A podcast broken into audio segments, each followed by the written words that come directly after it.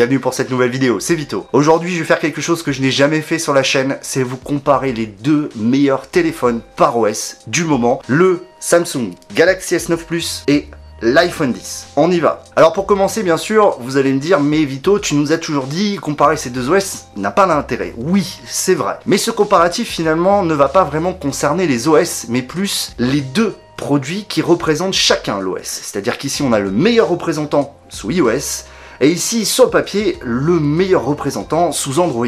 En tout cas, pour les trois quarts des personnes achetant des smartphones, Samsung représente le marché Android. Donc pour moi, c'était assez logique de pouvoir vous les comparer. Néanmoins, je reste sur une utilisation beaucoup moins intensive du S9 Plus, donc peut-être qu'avec une utilisation beaucoup plus intensive comme j'ai sur l'iPhone 10, certains des points que je vais aborder seront peut-être différents. Je préfère le préciser maintenant. Encore une fois, je remercie Soch pour le prêt du S9 Plus dans le cadre du programme Tester Soch l'iPhone 10 étant bien sûr mon téléphone personnel. Alors comme souvent, j'ai envie de parler de la boîte. Je sais que pour certains, ça paraît quelque chose de très flou et de complètement inutile. Et pourtant, c'est très important puisqu'en fait, finalement, l'expérience utilisateur commence à partir de la boîte. Et c'est là où en fait, finalement, les similarités entre ces deux produits commencent. Tout simplement parce que l'on a un packaging qui met en confiance. C'est-à-dire que la boîte de l'iPhone 10 c'est une boîte Apple que l'on a en termes d'expérience d'unboxing depuis le premier iPhone. Et c'est presque la même chose chez Samsung. On retrouve des expériences très proches, très similaires, et qui rassurent au premier abord. Un utilisateur de Samsung ne sera pas dépaysé, tout comme un utilisateur d'iPhone. Et ça, c'est un premier bon point. Si on le compare directement, forcément, la boîte du S9 Plus est beaucoup plus garnie, avec notamment un adaptateur OTG, un adaptateur USB type C vers micro USB, et bien sûr la fameuse paire d'écouteurs AKG. Bien sûr, tout de suite, dans la boîte de l'iPhone, qu'est-ce qu'on remarque? Le dongle Lightning vers jack, mais j'y reviendrai plus tard. Donc la première expérience que l'on a, c'est une expérience qui nous rassure, que l'on vienne d'Apple ou de Samsung. Et finalement, même quand on vient d'Apple, on est relativement rassuré par la boîte du Samsung et vice versa. Et ça, c'est un premier bon point. Ensuite en main, on a deux expériences radicalement différentes. En fait, pas tant que ça, mais quand même. Déjà, forcément, chez Samsung, on a ce fameux Infinity Display. Les tranches sont très fines, ce qui fait qu'à la prise en main, je vous l'ai dit dans mon avis, je suis pas fan, notamment de ce Edge qui vient vraiment se coincer dans la paume de ma main et vient faire des miss-touch. C'est-à-dire qu'en fait, ma paume va venir appuyer sur l'écran de façon malencontreuse, entre guillemets. Et ça, c'est vraiment un reproche que j'ai. Par contre, en main, il y a quelque chose qui est continuous, continuous, comme disent les Américains sur les deux produits. On est sur de l'ultra premium. Néanmoins, j'aime beaucoup la finition dont dispose le contour du Samsung, puisqu'on est sur un produit mat, c'est-à-dire que le contour en aluminium est mat. Sur l'iPhone, on est sur un contour en métal, plus classique, mais plus haut de gamme et brillant, ce qui fait qu'au fil du temps, il va se rayer plus facilement. Mais on est quand même tous les deux sur du vert. Bon, ok, là j'ai un skin brand, mais on est bien sur du vert. Là par contre, où j'ai un gros reproche pour le Samsung, c'est le bouton Bixby. Pourquoi mettre ce bouton physique qui finalement n'est pas remappable Par contre, là où j'adore l'iPhone, c'est le fameux slider, hein, le fameux slider qui je trouve est d'une praticité excellente. Par contre là où je n'aime pas l'iPhone c'est au niveau de la sortie de la caméra. Pourquoi il faut une caméra qui déborde alors que Samsung est capable de faire une caméra qui ne déborde absolument pas? Au niveau de la prise en main j'ai quand même envie de donner le point à l'iPhone 10. Pourquoi? Tout simplement parce que oui, clairement en main, on est sur un iPhone très rondouillard. Mais j'ai du mal à avoir confiance en main sur le Samsung. Alors vous allez me dire, on a forcément une coque. Je suis d'accord. Je parle de l'iPhone barebone, c'est-à-dire sans coque, sans rien. Ce que j'apprécie de plus en plus à avoir. Et je trouve que le Samsung ne me met pas en confiance avec ses tranches très très fines. Je préfère l'iPhone sur ce point-là. Passons aux écrans. Et c'est là où j'ai du mal. J'aime beaucoup l'iPhone, même si j'avoue le notch est présent, mais cet écran qui vraiment vient prendre tout le contour, notamment en bas, ce qui n'est pas le cas euh, notamment sur les Android disposant d'un tel écran. J'aime beaucoup cet écran. J'aime beaucoup cet écran, la colorimétrie, la qualité, la luminosité. Maintenant, je ne peux pas le cacher, l'écran du Samsung est juste un régal à l'utilisation. Honnêtement, c'est impressionnant. Enfin, il suffit de les mettre côte à côte, c'est impressionnant. Notamment pour la vie, pour la, pour regarder des vidéos, l'écran du Samsung va être beaucoup plus sympathique puisqu'on va vraiment pouvoir le mettre en full screen. Même si le notch ne me dérange pas plus que ça, il est là on le sent et c'est peut-être un petit peu dommage quand même. À force de m'en servir, je me suis rendu compte quand même que petit à petit, le notch commençait à me gêner et surtout les Android disposant d'un notch plus fin sont plus agréables. Clairement, l'écran du Samsung, c'est une tuerie. Alors justement, je vais en venir à l'audio. Et c'est là où je suis très content que Samsung l'ait mis en place, puisque maintenant on a des haut-parleurs stéréo sur le Samsung, mais aussi sur l'iPhone. Je vais pas les comparer, c'est pas, je suis pas mon métier, c'est pas mon métier, je suis pas spécialiste. Tout ce que je sais, c'est que les deux sont extrêmement agréables. Regarder des vidéos sans écouteurs, c'est un régal. Venons-en aux écouteurs forcément. Un jack ici, pas de jack ici. Est-ce que ça me dérange? Alors, c'est pas que ça me dérange, mais d'avoir un jack, c'est plutôt pratique. Maintenant, je me fais très bien à l'absence de jack puisque j'ai du Bluetooth et j'ai notamment un produit que j'adore particulièrement, ce sont les AirPods. Les AirPods fonctionnent très bien sur le Samsung, il n'y a pas de souci. Mais c'est vrai que d'avoir un jack, ça peut vraiment dépanner, surtout que le DAC du S9 Plus est vraiment, vraiment pas mal. Au niveau de l'audio, là encore, c'est difficile de les départager, mais je donnerais quand même un petit avantage au Samsung puisqu'il a quand même le jack, même si c'est vrai que je fais partie de ceux qui n'ont pas vraiment de problème avec cette absence, quand même, de l'avoir, c'est plutôt pas mal. Passons à l'autonomie.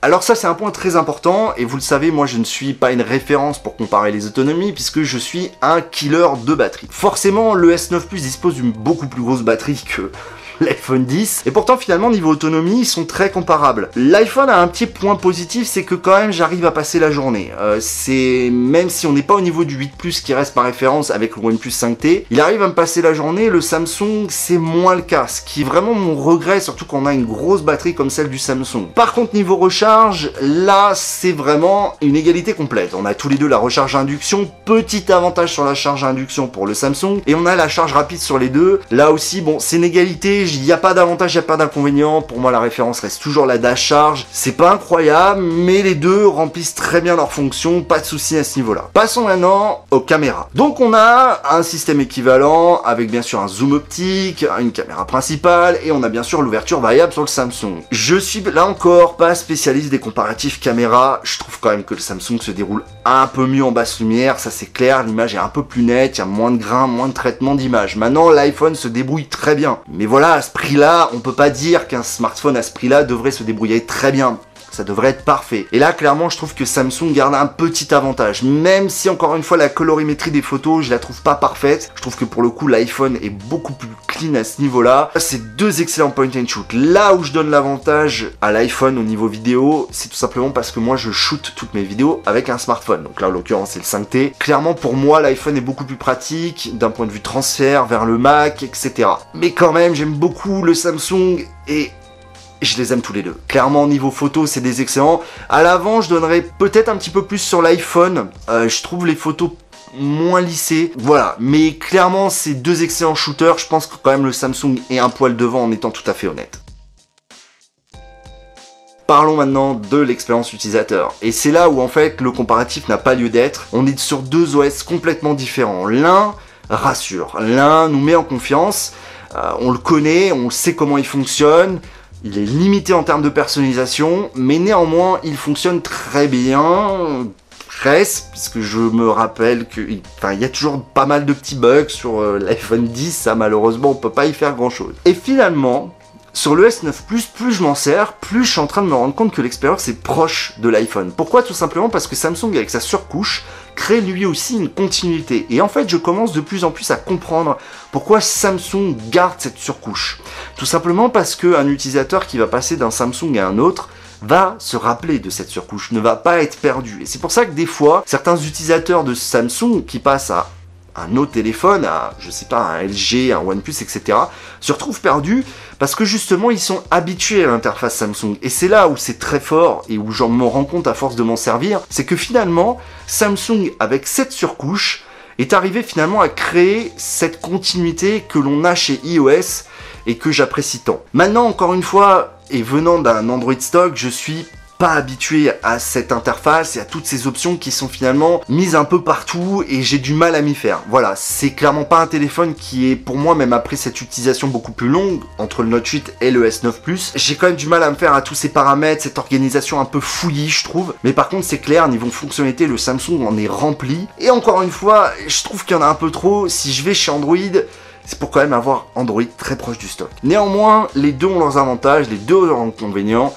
Là, c'est vraiment une question de goût. Point de vue, par contre, mise à jour. Alors même si le Samsung tourne sous le patch de sécurité d'avril, l'iPhone est mis à jour beaucoup plus longtemps. Et ça, c'est un point très très très positif. Je trouve que Apple fait vraiment des efforts là-dessus. Il pousse ses mises à jour longtemps, il pousse des mises à jour de sécurité. Chez Samsung, il y a du boulot et ça c'est vraiment le point négatif, vraiment dommage. Dernier point concernant l'expérience utilisateur, le déverrouillage. Pour, pour moi, il n'y a pas match. J'adore Face ID. Pour moi, c'est vraiment génial.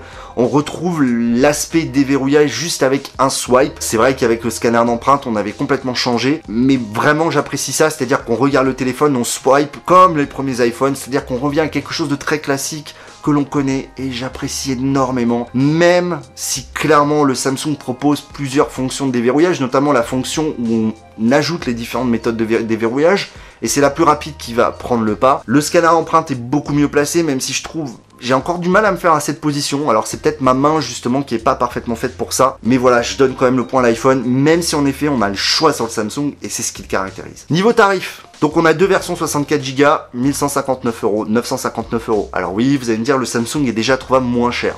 Mais on est quand même sur des tarifs très élevé, il y a 200 euros de différence. Forcément, la réponse, la question que vous vous posez, c'est lequel tu vas nous conseiller, Vito? Aucun des deux. Aucun des deux, sauf si vous êtes un fan d'une des deux marques. Aujourd'hui, je pense en effet que ce sont les deux meilleurs smartphones qui représentent Android en France.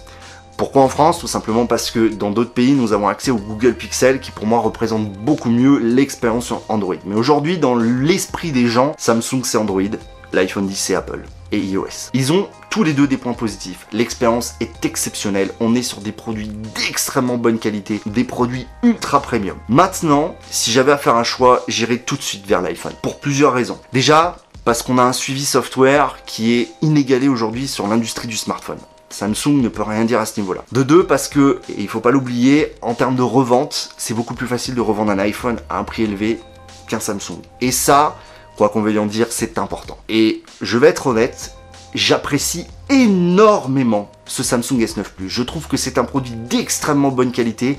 J'avais plus l'occasion d'utiliser un Samsung depuis le Note 2. Là, j'ai eu l'occasion d'en essayer deux de suite, le Note 8 et le S9 Plus. Et franchement, même si j'ai des critiques, même si il y a des défauts, franchement, ce sont des produits exceptionnels. Vraiment, on touche l'excellence. L'autonomie c'est pas parfait, mais honnêtement, vous ne pouvez pas faire d'erreur en prenant un Samsung ni un iPhone. Je ne donnerai pas de vainqueur puisqu'il n'y en a pas, ce sera à vous de décider. Vous dans les commentaires, Apple, Samsung, ou peut-être OnePlus si vous préférez, mais dans les téléphones premium, c'est les deux meilleurs. Voilà, c'est tout pour cette vidéo.